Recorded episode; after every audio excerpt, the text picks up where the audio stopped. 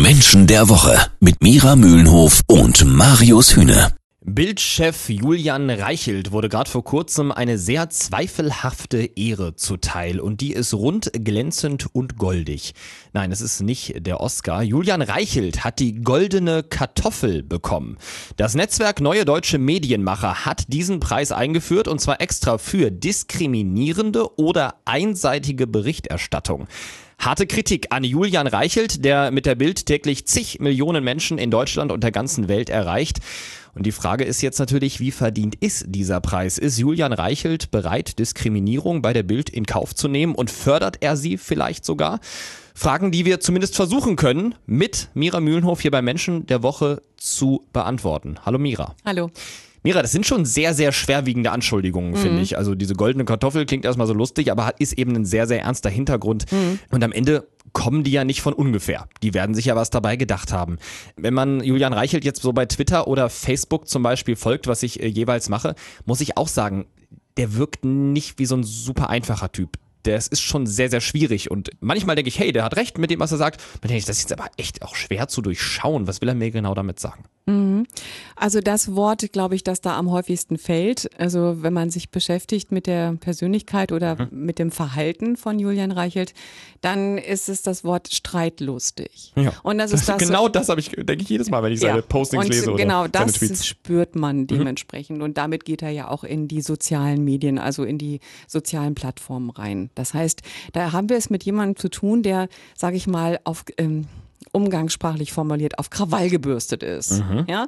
Und äh, das kommt aus der Persönlichkeitsstruktur heraus. Also wenn ich einen Menschen vor mir habe und ich unterhalte mich mit dem und ich sage, ähm, das ist rot, dann sagt der andere, das ist blau. Aber also nicht, weil es blau ist. Gar nicht, weil es um, es geht ihm nicht mehr um die Sache. Es geht ihm Leuten. gar nicht mehr um die Sache, sondern es geht letztlich um das Prinzip Kontra. Und genau diese Streitlust, äh, die merken wir eben nicht nur in seinen, in seinen eigenen Plattformen, also wo er selber als Person auftaucht, sondern auch in dem Medium, für das er steht. Das heißt, es ist so ein Typ, wo man sich vorstellen muss, äh, der hat immer die Ellbogen draußen und ja. äh, lässt ganz, ganz viele in Anführungszeichen Leichen links und rechts liegen. Auf seinem Weg, den er sich selber bahnt. Das ist ja auch so, wenn man sich die Historie anschaut, wie er jetzt in die Position gekommen ist. Äh, er hat da schon jemanden weggebissen, also jemand, also die Person, die da vorher auf Erst diesem seit auf März 2000, genau, seit März 2018 ist er ja. jetzt auch äh, Chefredakteur der Bild Print. Ja. ja. Da sagst du, da hat er sich auch richtig reingekämpft in diese Position. Er hat sich reingekämpft, er hat sich hochgekämpft bei ja. der bei der Bild und dann auch noch sinnbildlich gesprochen als Kriegsreporter. Das war ja lange Zeit sein sein Job. Er mhm. war äh, Kriegsberichterstatter, hat darüber auch mehrere Bücher geschrieben. Und da haben wir schon auch einen Hinweis auf seinen inneren Antrieb. Das ist nämlich in der Tat der Kampf. Ein von Kampf angetriebener Chefredakteur der auflagenstärksten deutschen Tageszeitung. Was das für die Bild bedeutet und vor allem auch für alle Leser, das klären wir gleich hier bei Menschen der Woche. Jeden Samstag ab 9. Menschen der Woche. Julian Reichelt ist nicht mal 40 und schon Chef der Bild-Zeitung. Er hat den Posten des Chefredakteurs dieses Jahr im März übernommen und hat dadurch jetzt natürlich auch eine ungemeine Macht. Mira, du hast Julian Reichelt eben als Person beschrieben, die vor allem von Kampf angetrieben ist.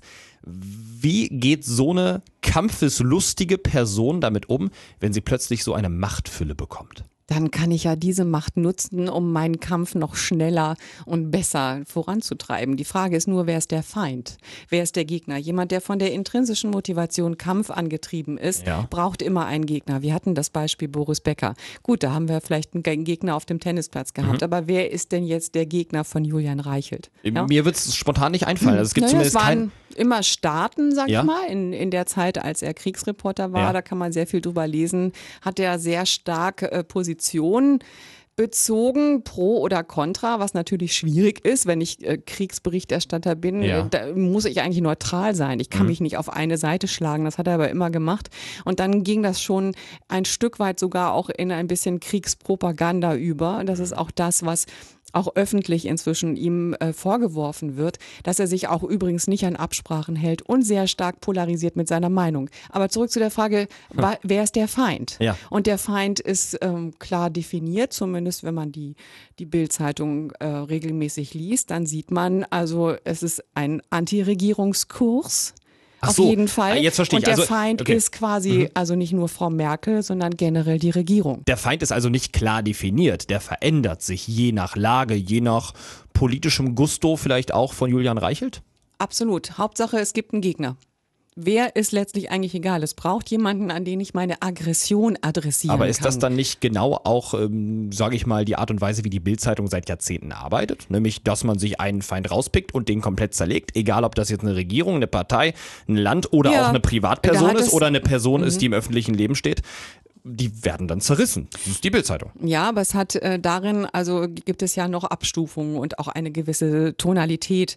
Und der Ton hat schon sich verändert in den letzten Monaten dahingehend. Ist nochmal schärfer dass, geworden. Dass er schärfer geworden ist und das Ganze mehr noch wieder in Richtung Kampf und in Krawall wirklich okay. wird. Und dass man, man merkt das an, an den Formulierungen, an der Wortwahl. Aber letztlich geht es ja darum, äh, dass Menschen mit der intrinsischen Motivation Kampf, die möchten durch eine negative negative Provokation Aufmerksamkeit erreichen. Sie selbst persönlich. Also letztlich geht es hm. ja um das Gesehenwerden. Und es sind vor allen Dingen Menschen, die sich sehr stark von Emotionen leiten lassen. Wenn man sich Videos anschaut, in denen Julian Reichelt in der Öffentlichkeit auftritt, dann wirkt er zwar immer sehr kontrolliert, man sieht ihm aber seine Emotionen an. Aber da sieht man ja eigentlich auch schon den Unterschied zwischen ihm und seiner Vorgängerin, weil ähm, er prescht mit seiner Persönlichkeit komplett nach vorne. Ihn kennt mittlerweile ganz Deutschland. Wer vor ihm Chefredakteur der Bild war, weiß so gut wie keiner. Das war eine Frau, es war Tanit Koch.